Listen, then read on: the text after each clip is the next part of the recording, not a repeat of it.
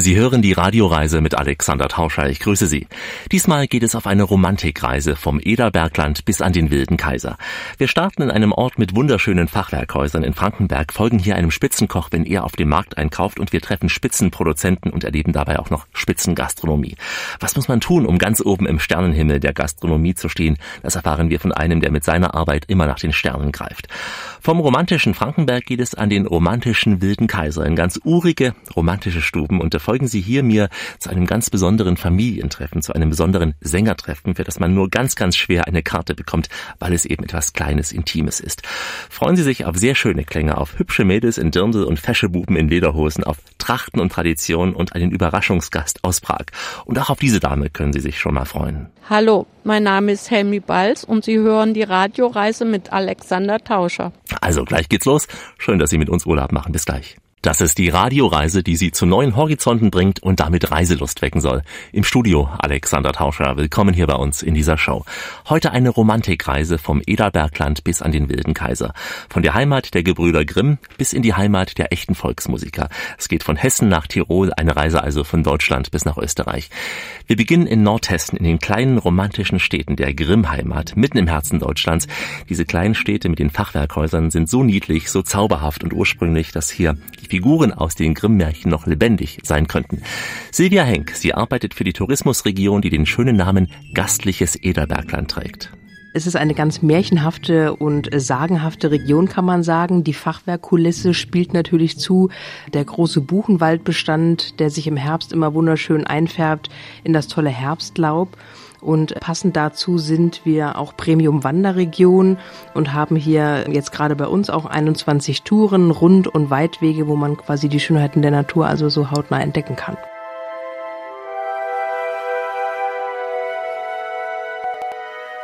Hier in dieser Region und auch so ein bisschen weiter in Richtung dem Burgwald, wo auch unser Wanderwegenetz liegt, da gibt es den Maler äh, mit dem Namen Ubbelode und er hat früher äh, illustriert für die Brüder Grimm. Und da kann man wirklich so ein paar alte Schauplätze heute dann heimsuchen, die man aus diesen Märchenbüchern kennt. Ja, die Landschaft ist sehr romantisch verträumt, gar nicht spektakulär von der Landschaft her, aber sehr lieblich. Viele Orte mit Fachwerkhäusern. Ich glaube, das macht es aus. Also es ist irgendwie so klein und, und liebenswert. Also viele kleine verträumte Orte. Es gibt viele kleine spezielle Museen auch. Und ja, so kleine Feinheiten so. Hessens kleinstes Gotteshaus, auch das ist so eine ganz kleine, schöne, äh, verträumte Fachwerkkirche. Es gibt auch ein tolles Radwegenetz übrigens, was diese kleinen, schönen Punkte alle dann so miteinander verbindet. Ja, einen großen See gibt es auch hier.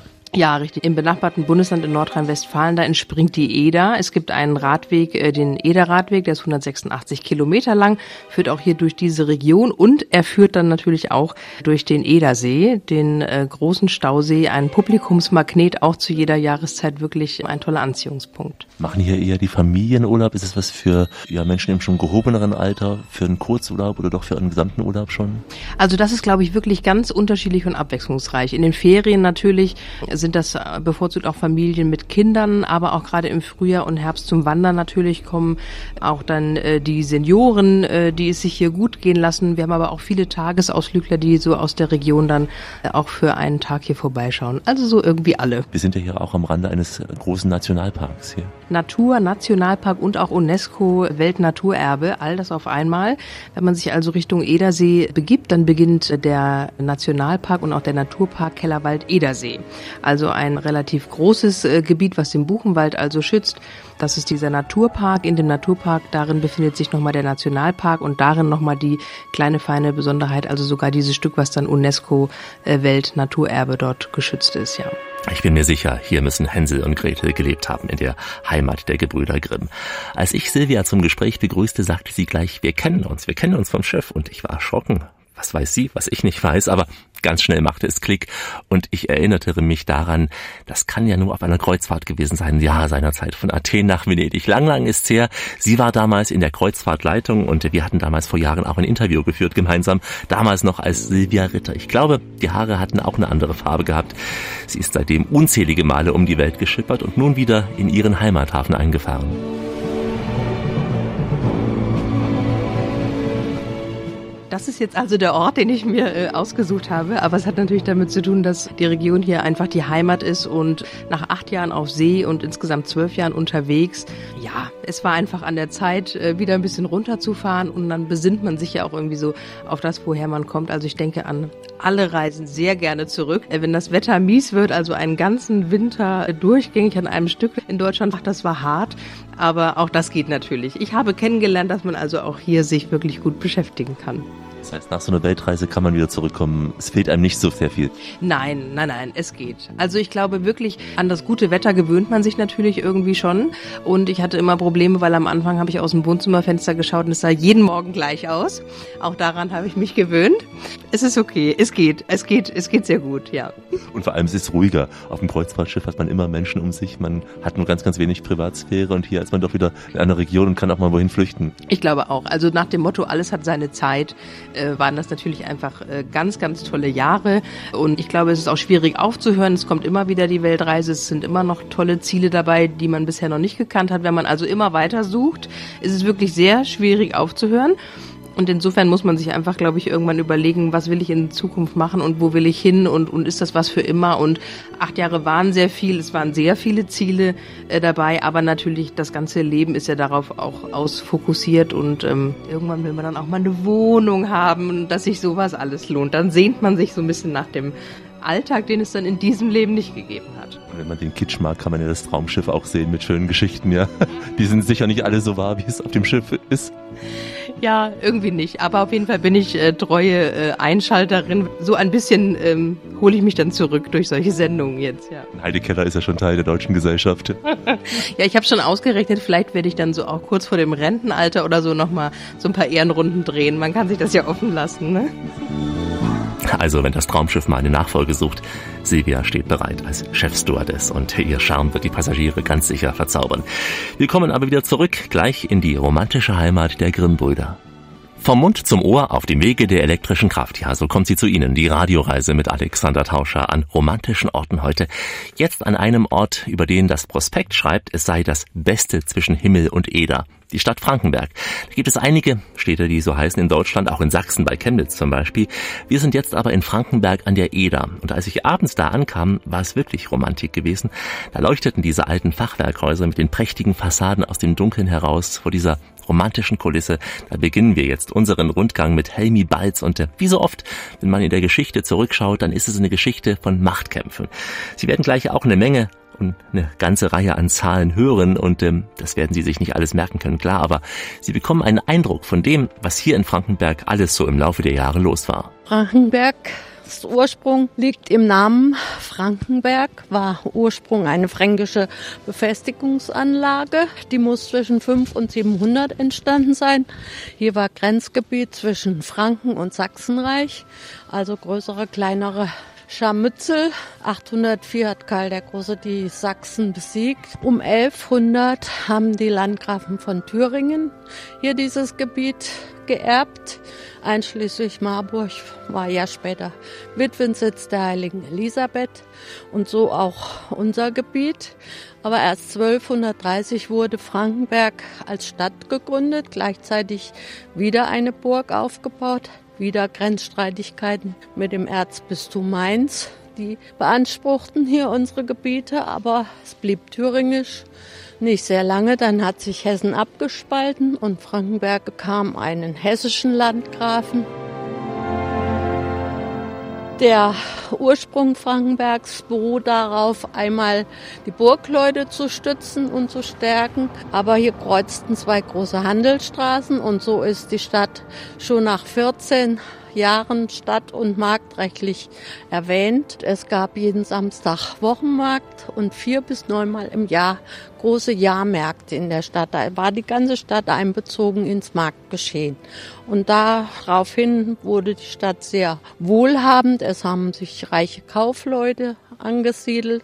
Man sieht es an den großen Märkten, Obermarkt, Untermarkt, Pferdemarkt und Marktplatz. Also es war eine reine Marktstadt die Stadt baute schon nach 50 Jahren eine sehr große Kirche und der Kirchturm war von allen Handelsstraßen weithin zu sehen ein Anreiz, die Kaufleute anzulocken und in die Stadt zu holen. Na, wer kann, der kann. Für eine Stadt mit heute 12.000 Einwohnern, damals viel weniger, da fällt so eine große Kirche schon auf. Wir sind in unserer Liebfrauenkirche.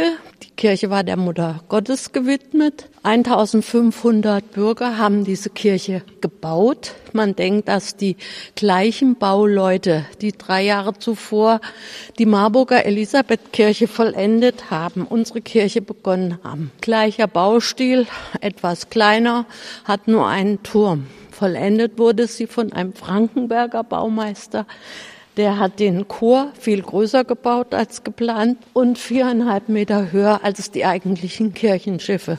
Das ist schon typisch spätgotik und er konnte noch höher hinaus.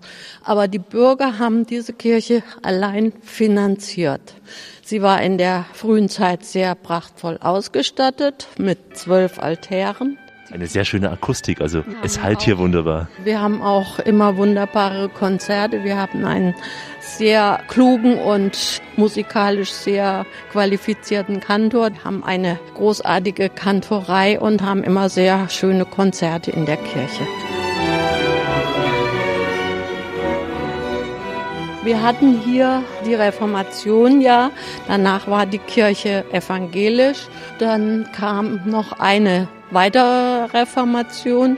Wir hatten einen Landgrafen, der nahm den reformierten Glauben an und der ließ dann alle heiligen Figuren, die hier auf Konsolen standen, alles zerstören, was an wertvollen Figuren in der Kirche war. Deswegen ist die Kirche heute sehr schlicht, bis auf zwei angebaute Kapellen, die Ann- und die Marienkapelle. Ganz so fromm ist man heute auch nicht mehr. Die Kirche sei nur zu Weihnachten ganz gut besucht, meint unser Guide. Und ähm, auch die Heimat von Grimm sieht Helmi Beitz nicht ganz so sehr in Frankenberg.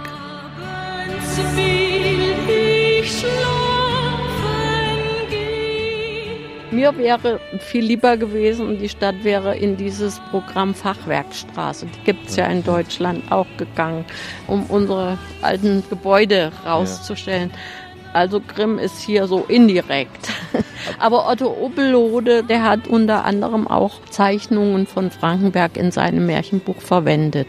Unter anderem auch unser schönes Rathaus. Dieses Rathaus, das schönste und wohl auch bekannteste Gebäude in Frankenberg, das ist gleich unsere nächste Station auf der Radioreise. Hallo, Sie sind mitten im Urlaub, denn Sie sind mit uns. Alexander Tauscher bringt Sie an dieser Stelle ja immer zu den schönsten Orten dieser Welt. Willkommen hier bei uns in der Radioreise. Heute voller Romantik, voller Vergangenheit. Wir sind in der Heimat der Gebrüder Grimm in Nordhessen unterwegs und laufen durch Frankenberg, bekannt für seine Fachwerkhäuser. Und darin gilt das Rathaus als eines der ältesten Fachwerkhäuser in Deutschland. Zum 500-jährigen Bestehen gab es sogar mal eine Sonderbriefmarke. Unser zehntürmiges Rathaus ist das dritte Rathaus der Stadt. Das erste war hier gebaut. Das hat man abgerissen in der Blütezeit der Stadt, weil es nicht aufwendig genug war. Das zweite hat man gebaut und war um 1420 fertiggestellt. Aber dann kam der große Brand 1476, da ist es abgebrannt und man hat erst 1509 mit diesem dritten Rathaus begonnen.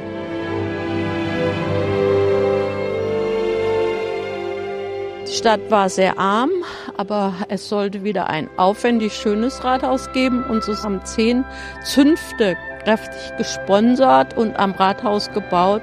Und deshalb hat unser spätgotisches Rathaus zehn Türme erhalten, zu Ehren von zehn Handwerkszünften.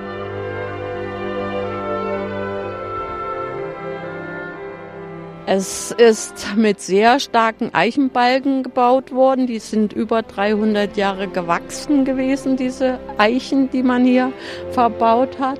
Es ist besonders interessant durch die schöne Klinkerausfachung in den Gefachen mit verschiedenen Mustern und über den Portalen zur Schirm sind Huckepackfiguren, die sind unserem Künstler Philipp Soldan zuzuschreiben.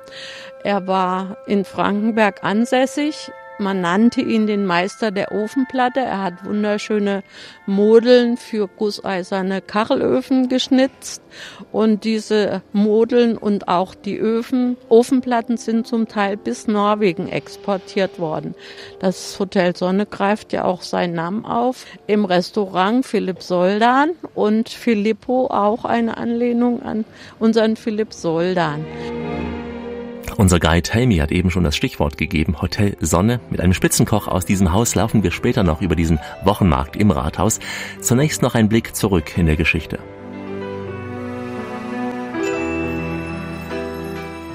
Frankenberg gab es eine große jüdische Gemeinde, aber die durch den Nationalsozialismus ausgestorben ist praktisch hier. Viele sind ausgewandert, aber ein großer Teil ist auch umgebracht worden.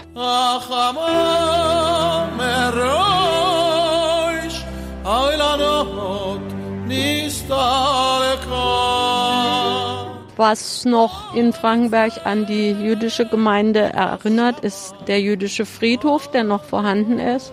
Und vor Häusern, wo Tote zu beklagen waren, hat man Stolpersteine angebracht. Zum Beispiel am Obermarkt gibt es drei von einer Sophie Katz und ihrer Familie. War das umstritten gewesen? Es gibt ja Städte in Deutschland, die hatten sich erst ein bisschen schwer getan, äh, Stolpersteine einzurichten. Einige haben es abgelehnt, andere ist es ganz problemlos gelaufen. Wie war das hier gewesen? Nein, es gab hier wohl keine Gegenstimmen. Wir haben auch in unserem unserer Rathausschirn eine Gedenktafel an der Wand angebracht für die Opfer des Nationalsozialismus, speziell für die jüdischen Familien.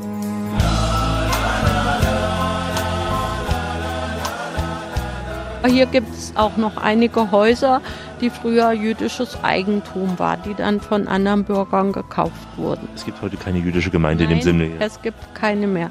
Das Gebäude der Synagoge steht auch noch und das Gebäude der Judenschule ist auch noch vorhanden. Es ist eine kleine Stadt.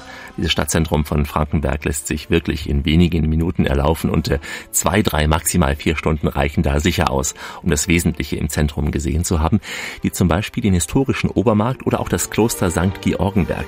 Schlusspunkt dieses Rundgangs ist das Steinhaus aus dem 13. Jahrhundert. Wir sind am Ende unseres Obermarktes am Pferdemarkt angelenkt. Da ist unser ältestes Gebäude der Stadt zu sehen, unser sogenanntes Steinhaus. Warum ein steinernes Haus in einer eigentlich reinen Fachwerkstatt? Eine reiche Familie hat sich hier niedergelassen und das Haus sollte sich abheben aus der Masse der Fachwerkhäuser und da baute man 1240 ein Steinhaus. Später hat es die Stadt gekauft, hat saniert und heute ist unsere städtische Bücherei drin untergebracht. Es hat einen sehr schönen gotischen Treppengiebel, ist sehr hoch rausgebaut, am Pferdemarkt deutlich zu sehen.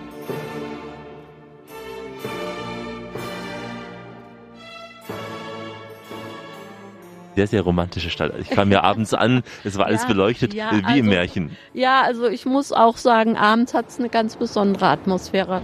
Und wenn man dann noch in diese kleinen, engen Winkelchen an der Stadtmauer geht, dann ganz besonders.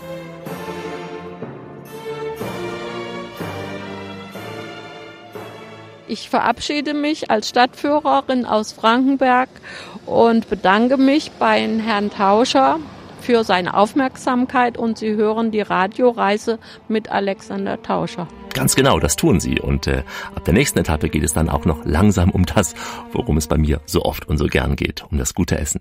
Schön, dass Sie bei uns sind. Die Stimme in Ihrem Ohr gehört Alexander Tauscher. Grüße Sie. Und die Stimme sorgt hoffentlich für wohlige Gefühle bei Ihnen. Und wenn Sie dazu noch die Augen schließen, dann könnte es romantisch werden in der Radioreise. Heute in der Heimat der Gebrüder Grimm in Nordhessen in Frankenberg. Wir gehen jetzt ins historische Rathaus an einem Samstagvormittag. In den alten Gemäuern treffen wir die jungen und alten Frauen aus der Region oder jung gebliebenen, sagt man korrekterweise, beim Wochenmarkt der Landfrauen. Hier kauft Timo Schröder regelmäßig ein. Er ist einer der Chefköche im traditionsreichen Hotel Die Sonne in Frankenberg.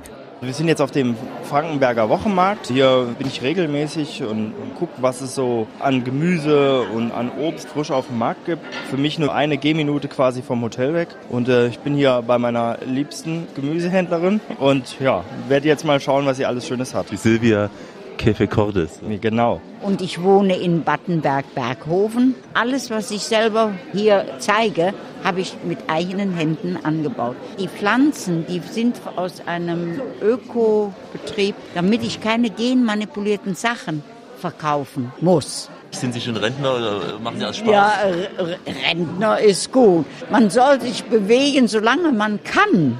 Und noch kann ich. Also mache ich es auch. Und es gibt nichts Schöneres, wenn Sie in der Natur sind, im Frühjahr die Vögelchen hören und dabei arbeiten können in Ruhe. Mit Gesundheit, jung. Also man ist gesund und man bleibt in Bewegung. Ohne Bewegung ist der Mensch tot. Hier haben Sie jeden Samstag auch Ihre Stammgäste, die jeden Samstag bei Ihnen einkaufen, ja. wie unser lieber Koch. Ja, ganz genau. Und die hat immer das tollste Gemüse und es ist wirklich alles Bio aus ihrem Garten. Nicht Bio im Sinne von zertifiziert, aber eigene Qualität. Richtig. Also hier gibt es auch mal ein Würmchen im Salat und eine Schnecke. Wenn die sich da wohlfühlen, dann kann das so schlecht nicht sein. Hier haben wir Urkarotten, also lilane Möhren und gelbe Möhren. Gerade wieder so eine Renaissance zu Gemüsesorten, die es früher einmal gab. Alle kennen die Orangenen, aber wenn man jetzt so in den Märkten guckt, sieht man dann halt schon immer mal wieder auch Möhren, die mal eine andere Farbe haben und auch ein bisschen anders schmecken. Ich kann es auch noch nicht, weil es sieht aus so wie Sellerie fast von weitem, ja? ja? Sieht fast aus wie eine Sellerieknolle, ist aber eine Möhre. Eine Eyecatcher auf jedem Teller. Schöner Brokkoli, ganz wilder Brokkoli, also nicht wie man den Brokkoli so kennt, so eine große Rose, sondern eher viele kleine. Schmeckt halt auch ganz anders wie der gezüchtete. Nicht so bitter? Eher ein bisschen bitter. Ich mag es eigentlich, wenn Gemüse auch mal ein bisschen bitter ist, weil das Bittere ist so eine Geschmacksform, die so bei vielen Gemüse weggezüchtet worden ist. Wenn ich noch an meine Lehre denke, das ist ja erst 25 Jahre her, da waren viele Sachen noch recht bitter. Also zum Beispiel Gurken müssten von der Spitze zum Wachstumsstrunk geschält werden, damit die Bitterstoffe nicht verteilt werden. Heute ist eine Gurke überhaupt nicht mehr bitter. Oder Endiviensalat. Auch Endiviensalate sind ja heute nicht mehr bitter. Nehmen wir auf jeden Fall noch ein bisschen Kartoffeln mit. Da gibt es hier drei verschiedene Sorten. Also man kennt natürlich die gelbe, ganz normale, Laura festkochen, die roten. Das sind aber nicht die Süßkartoffeln, die sind Nein, nur sind, rot. sind nicht Batate Süßkartoffeln, sondern es ist einfach eine Kartoffelsorte, die eine rote Schale hat. Ja, eine sehr festkochende Sorte. Also wunderbar für Kartoffelsalate zu verwenden. Da haben wir hier hinten noch eine lilane Kartoffelsorte. Die ist auch in der Mitte lila. Also wenn man die anschneidet, dann ist sie auch innen lila. Kann man lila Aha. Kartoffelpüree zum Beispiel von machen oder auch Gnocchi lilane. Heißt blaue Schweden. Genau, sieht aus wie fast eine Passionsfrucht. Ja. Vom Schnitt her. Also fast, ja. Von der Form her auch schöne kleine Steckrüben. Steckrübengemüse wird hier in Nordhessen sehr viel gemacht. Das war schon immer eine arme Leute-Küche, weil die Nordhessen hatten im Gegensatz zu den Südhessen nicht den Einfluss von Frankfurt als Handelsstadt. Es wurde quasi alles dem Boden abgerungen. Und das ist Nordhessen typisch, dass aus jeder Knolle was gemacht wurde, Eintöpfe gekocht. Eigentlich hat jedes alte Fachwerkhaus unten einen Lehmboden und auf dem Lehmboden gelagert, sodass man auch im März oder April noch frisches Gemüse hatte. Es ist eine ganz kleine Markthalle, in der die Landfrauen ihre Lebensmittel verkaufen. Klar, hier kennt jeder jeden und äh, unsere Silvia ist eine Institution. Wie alt sie ist, na, kann man nur schätzen auf. Die 80 wird sie wohl schon langsam zugehen. Wir gehen mal ein paar Schritte weiter zu Wurst und Fleisch. Was typisch Nordhessisches ist die Ahlewurst. Schon so ein bisschen überregional bekannt. Ahlewurst bedeutet also alte Wurst. Diese alte Wurst ist quasi so ähnlich wie eine Salami, etwas dünner gibt es in verschiedenen Formen. Einmal als Stracke, also als gerade Wurst oder als runde. Von Metzger zu Metzger unterschiedlich, wie er sie würzt. Aber reinkommen natürlich immer Salz, Pfeffer, Majoran, manche machen noch Knoblauch mit rein und dann wird sie halt unterschiedlich weiter behandelt. Manche räuchern sie leicht an, andere lassen sie nur luftgetrocknet. Sie muss mal mindestens drei Monate hängen, damit sie als Aale Wurst auch bezeichnet werden darf. Man kann sie natürlich auch schon früher essen, aber sie ist halt dann anders von der Konsistenz. Sie ist halt deutlich weicher. Ist sie denn auch stärker vom Geschmack als eine normale Salami? Ja, ich würde schon sagen, dass sie etwas kräftiger ist. Also besonders, wenn sie älter ist, weil sie halt dann noch mehr konzentriert ist. Ein typisches Mitbringsel immer von meinen Eltern gewesen, egal wo ich war, ob ich in Bayern, Baden-Württemberg oder auf Sylt gearbeitet habe. Ich habe mich immer gefreut über eine Ahlewurst. Ja. Das war immer ein Stück Heimat. Beim Abholen des Päckchens in der Poststelle wusste ich schon, was der Inhalt ist, weil sie einfach durch das Päckchen durchriecht und ähm, ja, einfach ein herrlicher Geschmack ist. Und ich bin doch das alte, arme, kleine Würstchen. Unter lauter anderen armen kleinen Würstchen. Nur die meisten davon sind für die Erkenntnis blind, dass sie auch nur lauter arme kleine Würstchen sind. Wir sind alle lauter arme kleine Würstchen. Jetzt sind wir am Honigstand. Honig aus Frankenberg. Jede Woche ist eigentlich jemand anders auf dem Wochenmarkt und bietet seinen Honig an, weil die Bienen stehen ja immer woanders. In manchen Ortschaften rund um Frankenberg, aber auch in Frankenberg selber. Und je nachdem, wo die Bienenvölker sich befinden, so schmeckt dann auch der Honig. Wenn gerade der Raps blüht, fliegen natürlich mehr den Raps an oder wenn sie im Wald stehen, natürlich eher die Blumen im Wald.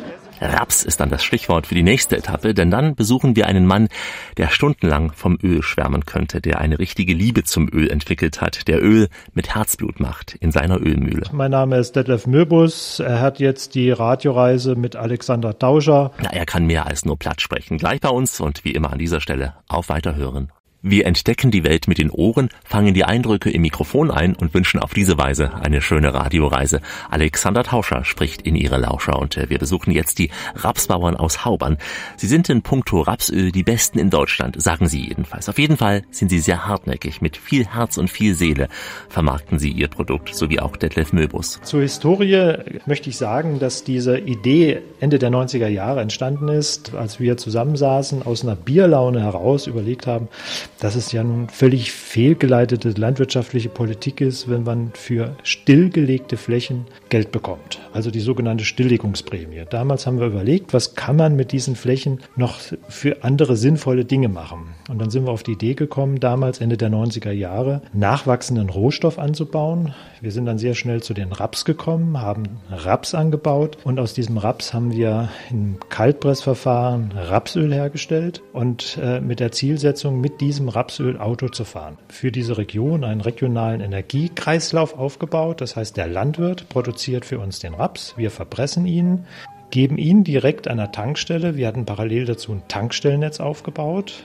und dort kann der Bürger, der hier in der Region wohnt, diese Tankstellen anfahren und mit seinem Auto dort Rapsöl tanken und damit dann auch jeden Morgen zur Arbeit fahren. Das war die Idee. Das ging gut, bis wir dann exorbitant hohen Dieselpreis am Markt hatten, ist wirtschaftlich nicht mehr interessant geworden. Dieser Situation haben wir gesagt, okay, wir brauchen Alternativen und dann sind wir zum Speiseöl gekommen. Und das, was uns unterscheidet von anderen Herstellern, ist, dass wir wirklich eine sehr, sehr kleine Mühle sind. Wir produzieren kleine Chargen. Wir sind ganz dicht am Produktionsprozess dran. Und was ein wesentliches Kriterium ist, wir bauen die Rapsaaten hier auf eigenen Feldern an. Landwirte und Interessierte aus dieser Region hatten sich hier also zusammengeschlossen, um diese Ölmühle aufzubauen. Die verwendeten Rapssaaten, die stammen von einer ganzen Reihe von Landwirten, die schon beim Anbau mehr auf Klasse achten als auf Masse. Und ganz stolz zeigte mir der Experte, wie aus dem Korn so ganz langsam das Öl zu laufen beginnt. Also das ist jetzt unsere Ölmühle. Wir sehen oben, wie der Raps in die Ölmühle reinläuft und unten an den Seierscheiben ist zu erkennen, wie das Öl abtropft. Und hinter diesen Seierscheiben sehen wir die Abführung für den Rapskuchen. Das ist eine kleine Mühle, doppelachsige Mühle. Auf jeder Seite sehen wir in der Stunde etwa die Verarbeitungsmenge von 15 Kilo. Und insofern können wir jeden Tropfen, den wir hier sehen, auch selbst in Augenschein nehmen. Nicht nur schmecken, sondern auch sehen, wie es wirklich die Qualität Tröpfchen für Tröpfchen entsteht. Tröpfchen für Tröpfchen, würde man in Holland sagen. Dieses Gourmet-Rapsöl wurde von der sogenannten Gesellschaft für Fettwissenschaft, was es nicht alles gibt, Gesellschaft für Fettwissenschaft, für den herausragenden Geschmack ausgezeichnet, und zwar mit der Rapsölmedaille und nicht nur von diesen fettigen Experten, auch von der Zeitschrift Feinschmecker. Und äh, wenn Sie ein richtiger Feinschmecker sein wollen, dann erklärt Ihnen Detlef Möbus mal, wie es geht, gemeinsam mit unserem Chefkoch Timo. Wir machen jetzt eine kurze Ölverkostung. Ich habe vorbereitet das neu gepresste Gourmet Rapsöl. Ich habe hier meine Probiergläschen. Dann machen wir die frisch abgefüllte Flasche öffnen da. So, ein Tröpfchen voll. Danke. So, zum Wohl. Ja, wenn wir jetzt riechen, ich finde einen guten, saatigen Geruch. Herr Schröder reibt. Ich habe jetzt ein bisschen auf die Hand gegeben. Rieche an dem Öl. Gibt auch einen schönen Glanz auf der Hand. Besser als jedes Bodylotion. Und ist halt auch gesund.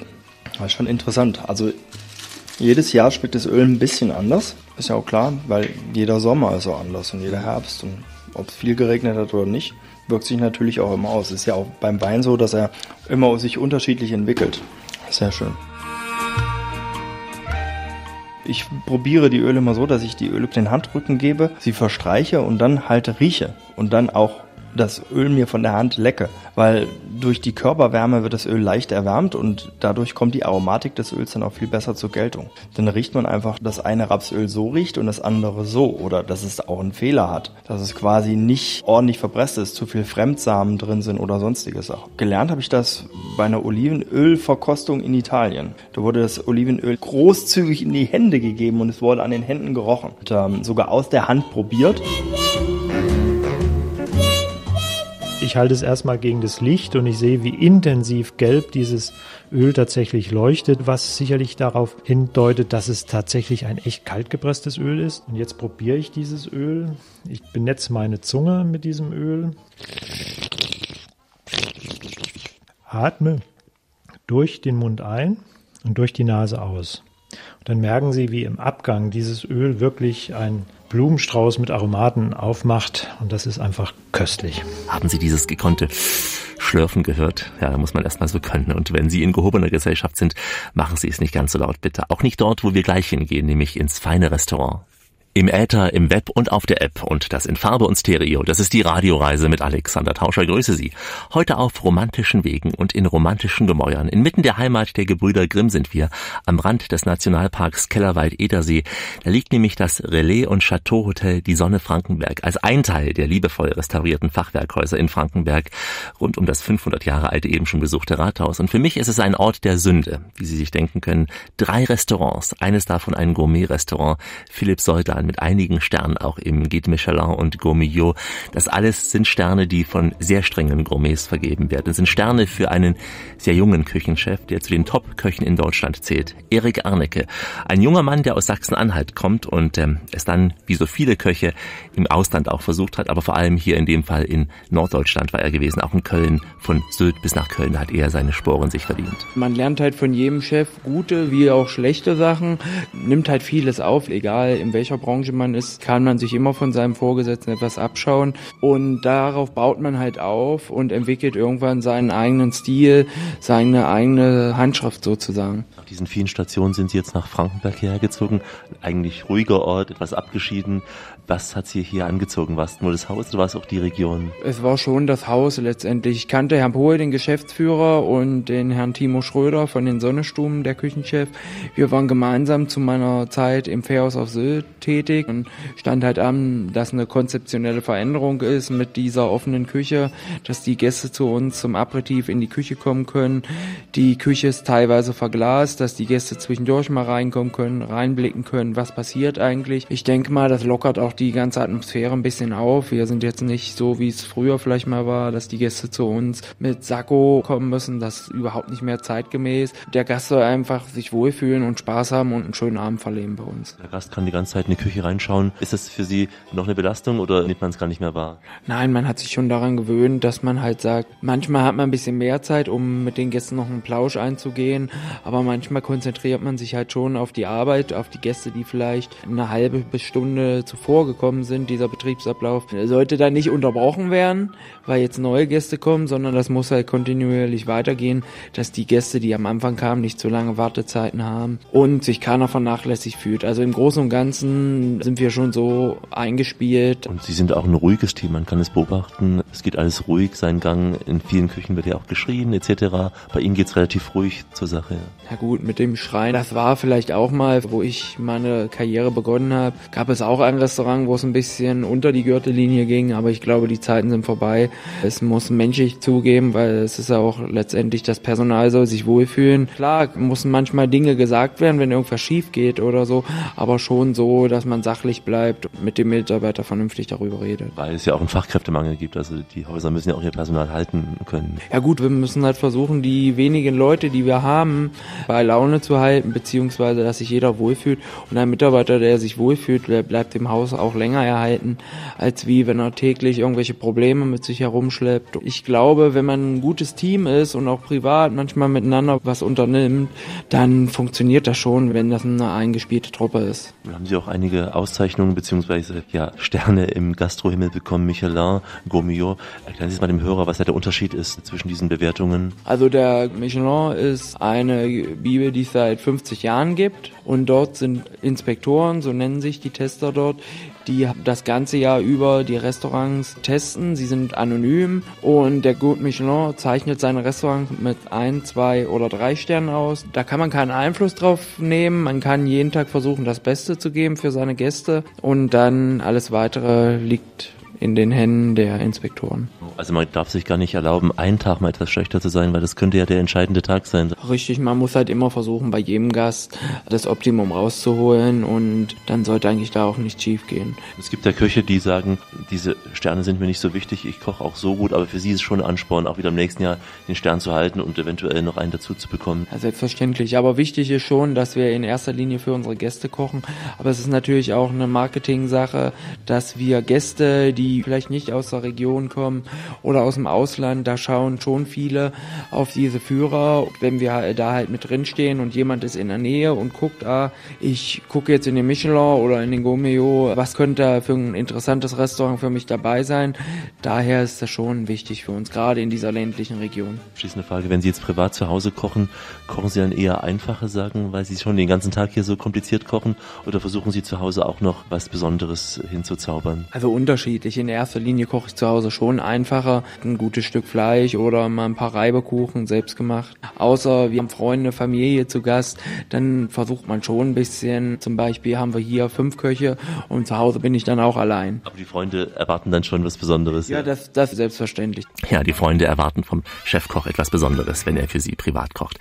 Falls ich etwas müde klang, das Interview hatte ich nach einem Sechs-Gänge-Menü und einigen korrespondierenden Weinen geführt. Und deswegen habe ich es untermalt mit drei passenden Musiktiteln zur Küche. Vielleicht haben Sie es erkannt, nämlich mit dem Mops, der in die Küche kam, mit der Musik zum fröhlichen Tintenfisch und dem Champagner Cha-Cha-Cha. Ja, das Restaurant Philipp Soldan, das ist eine Empfehlung für Frankenberg auf jeden Fall. Die andere ist die Walke-Mühle. Sebastian Lauhof ist hier der gastronomische Leiter in der Mühle am rauschenden Bach. Die Walke-Mühle, das kommt aus der Geschichte des Walkens, der Tuchmacherzumpf. Hier wurden früher Tücher gewalkt. Ähm, das Walken ist eine Art von Filzen mit den Füßen und ähm, später wurden dann die Mühlen dazu mitverwendet. Und wir sitzen jetzt ja hier in der Sonnenalm, also sehr, sehr tirolerisch. Es ist alles fast in den Farben Tirols. Es ist sehr alpenländisch und das mitten in Nordhessen. Wie kam es dazu? Also hier die Almen, die, die nutzen wir in der Wintersaison hauptsächlich hier für die Frankenberger auch als besonderes Highlight. In der Alm bieten wir dann typisch rustikale Speisen und Getränke an und feiern hier richtig zünftig auf dem Gelände der Alm und die sind wirklich jeden Tag mit fast 100 Leuten gut gebucht. Man denkt ja immer so, es gibt es nur in den Alpen, in Tirol, in Bayern, aber sowas wird auch hier sehr gemocht. Ja, die, die Leute lieben es. Wir machen es jetzt im dritten Jahr und es ist immer noch weiterhin ein Riesenerfolg hier. Von der Küche her, auch wie auf einer richtigen Alm, gibt's dann auch so den Kaiserschmarrn und ähnliche Dinge? Ja, genau. Auch Kaiserschmarrn oder Vesperbretter. Ein bisschen wild haben wir dabei und haben halt diese typischen Almgerichte mit auf der Karte drauf. Klick-Klack, ein Hauch von Tirol in Nordhessen. Und genau nach Tirol, da führt uns die nächste Etappe der Radioreise. Es wird gleich romantisch am Wilden Kaiser. Mittendrin statt nur dabei die Radioreise mit Alexander Tauscher, der akustische Reiseführer. Heute auf einer romantischen Reise. Wir sind von Hessen jetzt nach Süden gefahren. Es gibt einen Sprung nach Tirol an den wilden, aber sehr romantischen Kaiser in die romantischen Stuben des Stangelwirts. Ich darf Sie jetzt mitnehmen zu einem besonderen Musikantentreffen, für das es normalerweise fast keine Tickets gibt, das fast ein Familientreffen ist. Das Sängertreffen der unverfälschten Volksmusik aus dem gesamten Alpenraum kommen hier seit rund 70 Jahren in Going Musiker zusammen zusammen Musikvereine aus Bayern, aus Österreich, Südtirol und der Schweiz, sowie Michaela Brückner von der Formation Persia Dirndl.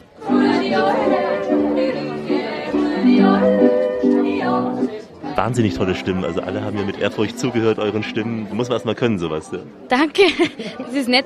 Weil wir singen jetzt seit fast zehn Jahren zusammen und proben recht fleißig und irgendwann wächst man sich dann schon zusammen. Das geht dann schon. Seit zehn Jahren, ihr seid ja sehr jung, habt also im Teenie-Alter begonnen. Ja, genau. Mit 15, 16 haben wir angefangen damals und haben das bis jetzt haben wir es noch erhalten. Andere in eurem Alter sind eher zur Popmusik gegangen. Ich finde das toll, dass ihr die Volksmusik pflegt. Wie kam das dazu? Also wir sind alle drei einfach mit der Volksmusik und mit der Tradition in Bayern aufgewachsen, waren in Trachten Vereine und haben mit der Familie schon gespielt und gesungen. Wir haben schon immer beides gelebt. Also wir sind genauso fortgegangen und hören Popmusik und ich bin in München aufs Gymnasium gegangen. Also ich habe auch eine ganz andere Welt gehabt. Aber daheim ist man noch verwurzelt und dadurch schätzt man das sehr. Und das ist wirklich jedem ein großes Anliegen. Das muss niemand tun, sondern jeder mag es.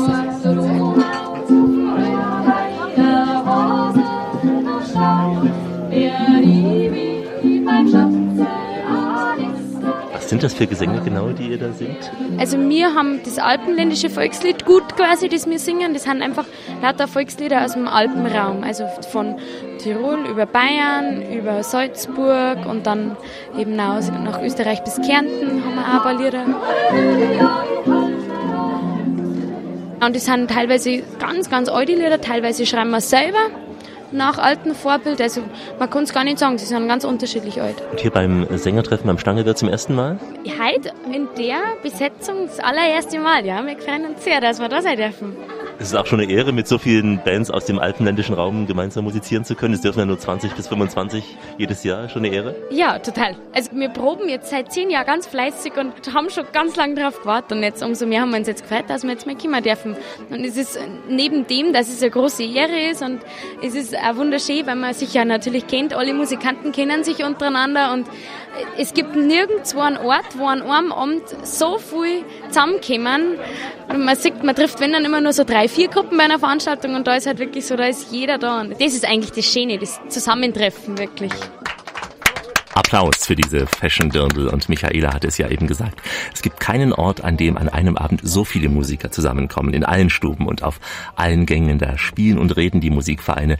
Im Hauptsaal stellt sich jede Musikgruppe kurz im Laufe des Abends auf die Bühne und in den Stuben wird dann gemeinsam auch mit den Gästen gesungen bei Bier und deftigen Speisen. Die Kellner sind auch im Dauereinsatz. Es wird von Stunde zu Stunde wärmer und stickiger und schwitziger, aber die Stimmung ist umso gelöster.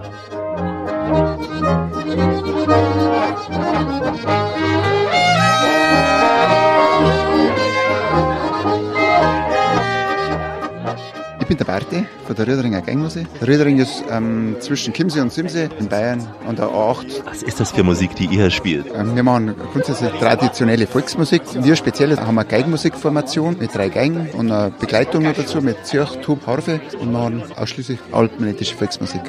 Heute jetzt hier im Stangelwirt, wo tretet ihr sonst auf? Ach, wir spielen äh, Tänze, wir machen Hochzeiten, Geburtstagsfeiern, was gerade so auftrifft. Ihr seid ja auch noch alle jung und lebt diese Volksmusik, also das ist ja die unverfälschte Musik. Wie ist das bei euch so? War das nie eine Frage, das zu spielen oder ist es nicht mehr so en vogue? Wie meinst du es? Man wird immer wieder konfrontiert, alleine in jungen Jahren schon, dass man sagt, ähm, ja, zu jung macht Volksmusik, ist das schon noch Stand der Zeit oder so, aber das ist tatsächlich noch. Speziell bei uns draußen haben viele junge Leute, wo die bayerische Volksmusik pflegen, auch die traditionelle Volksmusik nicht abgewandelte Tradimix Volksmusik gibt es ja, dass man einfach andere Arten von Volksmusik jetzt mittlerweile irgendwo schafft, dass es neu gibt, aber wir machen die traditionelle Volksmusik und das finde ich nach wie vor aktuell. Das sieht man, da erinnert wir sind viele junge Leute. Euch steht ja auch die Tracht sehr gut, also das trägt man ja wirklich mit Stolz auf. Ja, auch. Also bei uns, speziell jetzt in Bayern, ist es so, dass Gott die Tracht natürlich durch die Trachtenvereine gefördert worden ist, immer schon die letzten Jahrzehnte schon. Das ist ein großer Grund und man tragt das gern. Man ist klar, glauben auch nicht und keine Verkleidung, sondern man macht das einfach, weil man dazu steht, weil man das einfach gern macht. Ja, die Tracht, nie war sie so modern wie heute, könnte man denken, weil man ja auch gerade auf Volksfesten und nicht nur auf der Wiesen in München so viele junge Leute in Tracht sieht. Die Mädels füllen mit ihrer Oberweite so manch ein Dirndl sehr gut aus und die Lederhosen der jungen Männer sitzen auch sehr knackig am Popo an. Das ist eben die Kulisse für das Sängertreffen, das ganz Besondere, das ganz Private. Und wir laufen gleich weiter durch die Stuben. Sie sind richtig bei uns, denn hier ist die Radioreise mit Alexander Tauscher. Grüße Sie. Die Sendung, die Sie immer zu besonderen Orten bringt. Heute zu Orten voller Romantik. Wir sind vor dem malerischen Wilden Kaiser. Eine ganz schroffe Formation von Felsen ist das. Die ragen diese Felsen bis zu knapp zweieinhalbtausend Meter in die Höhe. Es sind die sogenannten Kalkalpen. Die bestehen aus Wettersteinkalk und deswegen leuchten diese Berge tagsüber ein wenig wie Silber und in der Abendsonne, ja, dann leuchten sie richtig golden. Und äh, wenn die letzten Spitzen der Berge abends auch noch dunkel werden, dann wird es im Stangelwirt recht hell, denn dann zieht in die Gaststuben eine besondere Atmosphäre ein beim jährlichen Sängertreffen der unverfälschten Volksmusik. Kein Stadel, keine Weißwurstparty, reine handgemachte Musik. Das ist eben Musik mit langer Tradition, präsentiert von Vereinen aus Deutschland, aus Österreich, aus der Schweiz und Südtirol, also Italien. Die Österreicher, naja klar, die sind wie immer sehr, sehr stark vertreten. Wir sind der Tamsweger Dreigesang und kommen aus dem Lungau, südlichsten Gau vom Bundesland Salzburg. Und Ihr Name ist der? Martha Bungsberger und der Tamsweger Dreigesang. Es war wunderbarer Gesang. Ihre Stimmen durchdrungen hier die Räume. Was ist das für Gesang? Äh, Ist ein Kärntner Volkslied über Liebe, Leidenschaft.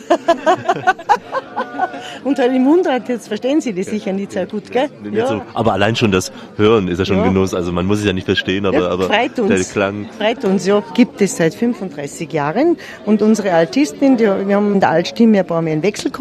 Und die Barbara singt mit uns jetzt seit zehn Jahren. Und sind wir wieder ganz kompakt beieinander. Und ja, Das ist ein Freizeitverein. richtig. Die Barbara ist Kindergärtnerin und die Christa auch. Und ich bin selbstständige Hausfrau. Wie oft trainieren Sie für so ein Sängertreffen hier? Ja, schon äh, wöchentlich einmal. Zum ersten Mal hier beim Sängertreffen? Das erste Mal hier beim Sängertreffen. Ich war voriges Jahr als Zuhörerin da mit zwei Freundinnen und bin dann mit der Chefin, mit der Magdalena Hauser zum Reden gekommen, dass ich einen Dreigesang singe und jetzt hat sie dann gesagt, ja, wir sollen heuer kommen und jetzt sind wir da und wir haben so eine Freude, dass wir dabei sein dürfen. Schon eine Ehre, unter den 25 Besten zu sein hier. Eine große Ehre, muss ich sagen. Hätte man nie geglaubt, dass wir da einmal mitsingen werden. Und das alles hier sehr, sehr gemütlich. Sie sitzen hier bei so einem ganz gemütlichen Stammtisch und man isst und singt nebenbei mit und einmal Genau. müssen Sie auf die große Bühne runter dann. Richtig, in einer halben Stunde oder in einer Stunde. Dann geht's auf. Wie ist das unten? Wird da nach Wertung gesungen oder ist das einfach? Nein, nein, überhaupt nicht. Nein, da gibt's keine Wertung. Einfach frisch, fröhlich drauf losgesungen und musiziert. Und Sie lernen ja ja auch andere Kollegen kennen, andere Genau, ja. Ich kenne auch schon einige, die hier sind, von anderen Musikantentreffen oder von anderen Veranstaltungen und heuer werden wir sicher wieder einige kennenlernen.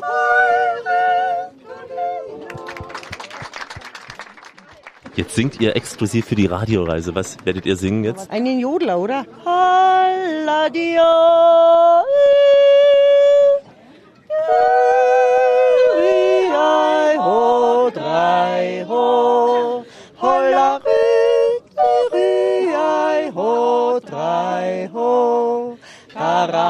E ho i yo tu sheanamo.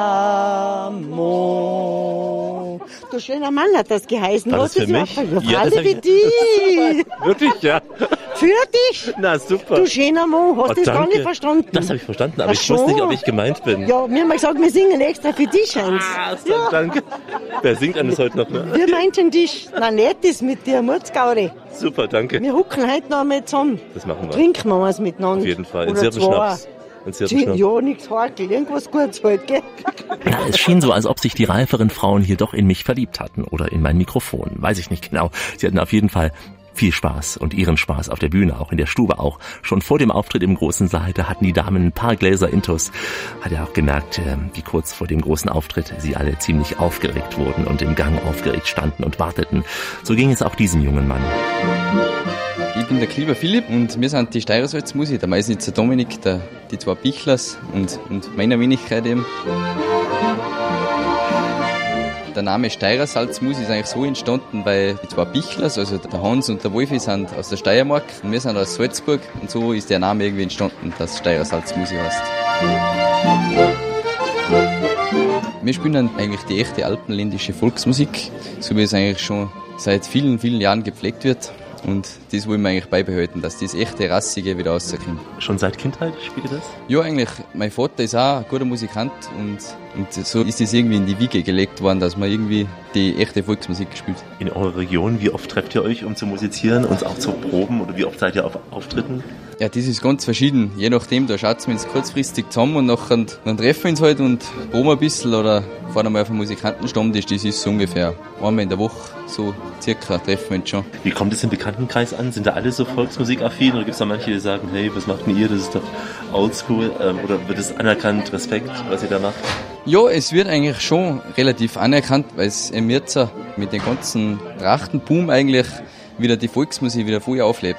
Jeder zieht wieder Lederhosen an, jeder zieht ein Dirndlgewandel an und das ist einfach gut, dass man die Tradition einfach beibehalten. Ihr habt ja auch eine spezielle Tracht. Ist es so die Steirer Tracht, die ihr jetzt habt? Das Ja, das ist eigentlich so, die alpenländische Tracht Salzburg ist zum Beispiel da mit einem Federkielranzen. Zum ersten Mal hier beim Stangelwirt?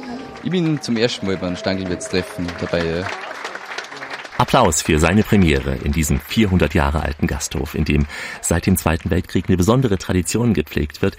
Die damals noch sehr junge Stangelwirtin Anna Hauser, eine ausgezeichnete Sängerin, ebenso auch wie ihre Vorgängerin Maria Schlechter, sie zog mit ihrer lebensfrohen Art die Gäste geradezu an. Auch gemeinsam mit ihrem Mann und dessen Schwester machten sie sich damals als Trio einen Namen und waren so ein Vorbild für andere Gruppen. Und diese Gruppen kehrten hier ein, viele Sänger auch beim Stangelwirt, sie hörten zu, begannen auch selbst zu singen und so lief im Jahr 1949 das erste Sängertreffen, zu dem inzwischen auch diese bildhübschen Mädels aus den Schweizer Bergen gekommen sind.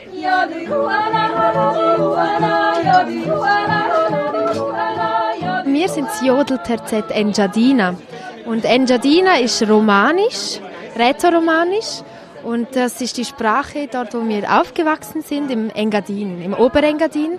Und zwar in Sameden und La Punt Chamuist. Und wir jodeln schon seit 15 Jahren zusammen und sind immer wieder im Stangelwirt. Wunderbar gejodelt. Was sind das für Lieder, die ihr da? Das sind traditionelle Volkslieder von verschiedenen Komponisten aus der Schweiz und auch eine Eigenkomposition von mir. Wie heißt die? Unsere Heimat, also unsere Heimat. Und ähm, ich habe das als Maturarbeit, also Abiturarbeit, konnte ich ein Thema wählen und dann habe ich selbst ein Jodellied komponiert. Der Laie kann das unterscheiden, ob jetzt die Jodelmusik aus Österreich oder der Schweiz kommt. Hört man das heraus? Ja, das hört man sehr, wirklich. Also die Silben sind ganz anders und die Begleitung auch. Wir begleiten meistens nur mit Ziehorgel oder Gitarre. Ihr seid ja alle sehr jung. Seit wann musiziert ihr schon gemeinsam? Jetzt seit 15 Jahren. Das heißt im Alter von 10 Jahren? Genau. Ein Jodler für die Radioreise aus der Schweiz, was wird es sein? Wir singen unsere Heimat von der Martina Gemass. Eigenkomposition. Ah, Respekt. Sonne geht aufs Leben erwacht. Kommt go schauen, die farbig Pracht. Täler und Wälder umgeben vom Glanz. Alles, wo blüht, stimmt die zum Tanz. Täler und Wälder Alles, wo blüht, stimmt i zum Tanz. Dankeschön, super. Wie schwer ist das mit der Stimme so hoch zu bleiben? Schwieriger sind eher die Sprünge von hoch, tief, hoch, tief, diese Oktaven. Das ist eigentlich das Schwierige. Übst du dann schon früh nach dem Aufstehen so die Stimme etwas? Mittlerweile nicht mehr so viel, weil wir sehr eingespieltes Team sind. Aber früher haben wir das sehr, sehr oft geübt, ja. Macht ja auch Spaß, wenn man die Berge vor sich hat, dann zu jodeln bei euch? Natürlich. Äh, es ist nirgends so schön wie bei uns zu Hause. Ein Jodler auf die schöne Heimat in den Bergen. Und wir setzen gleich noch eins drauf, denn in der Radioreise ist heute viel Musik drin. Die Radioreise mit Alexander Tauscher geht schon langsam in die Schlussetappe. Heute unterwegs an romantischen Orten, wie zum Beispiel am Wilden Kaiser in Tirol. Eine Kulisse, in der sich nicht nur der Bergdoktor sehr wohl fühlt. Seit dem Jahr 1949, da pilgern die besten Volksmusikanten aus den Alpen nach Going am Wilden Kaiser, um eben hier im Stangelwirt gemeinsam zu singen und zu spielen. Also hier werden Melodien auch ausgetauscht, alte Freundschaften gepflegt und eben die Liebe zur unverfälschten, zur echten Volksmusik einfach ausgelebt.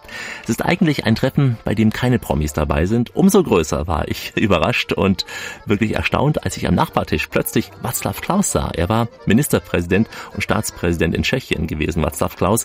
Unter seiner Zeit wurden Tschechen und Slowaken in zwei Staaten getrennt. Über Politik, naja, habe ich mit ihm nur sehr kurz gesprochen, denn Václav Klaus war ja als Privatgast hier beim Sängertreffen. Ich war Ministerpräsident lange Zeit in den 90er Jahren und dann zehn Jahre Staatspräsident ja, bis zum Jahre 2013. Sie haben Tschechien in die EU geführt sozusagen hinein. Das habe ich gemacht. Ja. Ich bin 100% gegen Euro. Ich bin einer der wichtigsten Kritiker der europäischen gemeinsamen Währung. Ja. Das ist eine falsche Lesung der europäischen Probleme und wir sehen es in verschiedenen Ländern wie Griechenland und anderen. Was treibt Sie jetzt hierher aus Prag zum Stangelwirt nach Kitzbühel? Ich war hier mehrmals in Stangelwirt schon, 20 Jahre. Aber ich hatte eine Rede hier in der Nähe und ich bin hier nur über Nacht gekommen. Ja. Sie sind zum ersten Mal jetzt hier beim Sängertreffen? Ja, das habe ich nie gesehen, nie gehört. Ja, das ist zum ersten Mal. Ja. Wie finden Sie es? Wie gefällt es Ihnen hier? Ja, das ist absolut interessant und ich bin sehr froh, dass die Österreicher diese Musik noch halten. Ja, diese Musik verschwindet in der ganzen Welt, so es ist gut, dass Familie Hauser es so hält. Bei Ihnen in Tschechien, wie ist da die Tradition der Volksmusik der böhmischen? Die hat ja auch eine Tradition. Wird die so gepflegt wie hier? Das ist auch eine Tradition, aber ich bin der Meinung, dass diese Tradition nicht heutzutage nicht so stark ist, wie zum Beispiel hier im Tirol. Leider, muss ich sagen. Würden Sie sich wünschen, dass auch aus Tschechien Musiker mit dabei wären hier? Sie sind bereit, das zu machen. So. Und äh, man muss die, diese Leute auch einladen. Ja? Sie werden bestimmt kommen. Und die Tschechen mögen ja die Berge. Also wir wissen ja, Tschechen wandern gerne, früher am Kirchenosch und so. Tschechen reisen inzwischen ja auch sehr stark in die Alpen, in die Schweiz selbst auch, obwohl sie nicht so viel Geld haben. Aber man liebt die Natur, man ist sehr gern draußen. Ja, wir sind Touristen und wir sind Skifahrer und ich muss sagen, ich kenne die österreichische Skipisten, glaube ich, nicht weniger als ein typischer Österreicher. Ein Radioreisegespräch mit dem früheren Staatspräsidenten der Tschechischen Republik im Stangelwirt. Ein Ort mit Promi-Garantie zu bestimmten Zeiten. Da gilt es eben, sehen und gesehen zu werden. Nicht so bei diesem Sängertreffen. Nein, da ist es ihm eine Herzensangelegenheit und die allerwichtigste Veranstaltung, sagt der Chef des Hauses, Balthasar Hauser, der an diesem Abend mit breiten Lächeln von Stube zu Stube läuft. Balthasar für Sie. Fast schon wieder ein Familientreffen hier, dieses Sängertreffen. Ja, ja, im wahrsten Sinne des Wortes, weil das sind ja alles Freunde von unserer Familie, die Sänger und Musikanten, die kommen da unter einem Jahr und kehren beim Stangelwirt ein und wir sind aber in Verbindung mit denen, die da singen und spielen. Und das seit 1949 schon. Und deshalb ist auch Sängertreffen das, was es ist. Es wird, nichts geschrieben, auch keine Einladungen schriftlich, alles telefonisch. Mit jeder Gruppe, sei es jetzt von der Steiermark, von Kärnten, von Oberösterreich, von, von überall her, von Bayern, von der Schweiz, macht das meine Frau und ruft an, wer geht singen, jetzt wieder Zeit. Das läuft alles so familiär ab. Es ist kein Geld im Spiel, schau beim Ganzen, kein Geld. Die Musiker treten ja kostenfrei auf. Ja, ja, für Essen und Trinken und ja, ja. wenn es da bleiben, schlafen wir. Aber es ist kein Geld im Spiel. Und darum hat das so einen großen Wert dass nur die Kultur im Vordergrund steht und nicht die Gagen, nicht die großen Gagen. Das sind aber alles Top-Gruppen, die da auftreten nicht? und die normalerweise überall was auftreten, große Gagen kriegen. Aber trotzdem, weil wir da 30, 40 Gruppen haben. Als sich rumspricht, wir haben es ja gemerkt, selbst der ehemalige Ministerpräsident von Tschechien kannte ihren Namen und kannte das Treffen. Ja klar, ja sowieso. Sowieso. Ja, heute war das Herr Seehofer angemeldet gewesen auch. Ne? Wir machen Sängertreffen nicht wegen Politik oder sowas, die kommen oder kommen nicht. Und wir laden dann normalerweise da keine Prominenten oder gar nicht ein, weil da geht es um die Sänger, Musikanten, die sind die Prominenz. Ich habe gehört, Sie haben dem Hansi Hinterseher einst das Ziehharmonika-Spielen beigebracht. Ja, klar. Wann war das gewesen und wie, kam es dazu? Er wollte halt in Amerika, wo er Profi war, da wollte er halt zugehen spielen. In Amerika hinten hat er gesagt, kannst du mir nicht ein bisschen lernen? Ich habe ihm da meine Ziehharmonika geliehen auch, ne? und nachher hat er da gespielt eben in Amerika hinten auch nachher. Und wir haben das ja immer zwischen Tür und Angel lernen müssen. Hat er wenig Zeit gehabt, aber wenn er wieder umgekommen ist. Und danach hat er ihm nachher der Jack White entdeckt, wie er bei ihm im Garten mit meiner Ziehharmonika da gespielt hat. In der Früh, nicht? Um vier den aufgeweckt. Er hat sich gar nicht gewusst, dass du da musikalisch bist und Zugehen spielen kannst. Und nachher hat, dann hat der Jack White die Idee gehabt, mit ihm was machen. Nicht? Und dann ist er weitergegangen. Und der hat nachher den entdeckt. Ohne sie wäre der Goldjunge Hansi Hinterseher vielleicht gar nicht so ein Goldjunge gewesen. Also ohne sie wäre die Laufbahn gar nicht so gewesen bei ihm. War vielleicht gar nicht zustande gekommen. Nicht? Das weiß man nicht. Ich bin mir ganz stolz, dass ich da einen Beitrag leisten habe können. Auch nicht. Habe ich gern gemacht. Aber vielleicht hätte sonst der andere ihm gelernt. Das weiß ich nicht. Das könnte auch sein. Aber er wollte es halt von mir lernen. Nicht? Und das war er. Haben wir da im Haus, im Stankelhaus, haben wir da immer geübt. Von da aus ist die Karriere dann hat er gestartet, sagen wir so. Höhepunkt wird er sein heute Nacht. Um Mitternacht werden Sie auch singen in Familie. Ja, ja. Also unsere Kinder singen heute. Wir musizieren mit der ganzen Familie und die Kinder singen ein Lied, das meine Eltern immer gesungen haben. Vom Nagelstück her. Da freue ich mich schon. Und ich da mitbegleiten auch. Ist ja auch toll, dass die gesamte Familie erstens hier arbeitet und zweitens gemeinsam ah, mit ja, Ihnen singt. genau, ja, das stimmt. Das ist ja nicht selbstverständlich. Ne? Das ist nicht selbstverständlich, dass der Sohnemann vom großen Chef auch selbst noch als Kellner durch die Stuben läuft. Es herrscht eben hier besonders viel Tradition und in gewisser Weise auch Romantik. Und damit sind wir am Ziel dieser Romantik-Radioreise angekommen. Eine Reise vom Ederbergland bis an den Wilden Kaiser.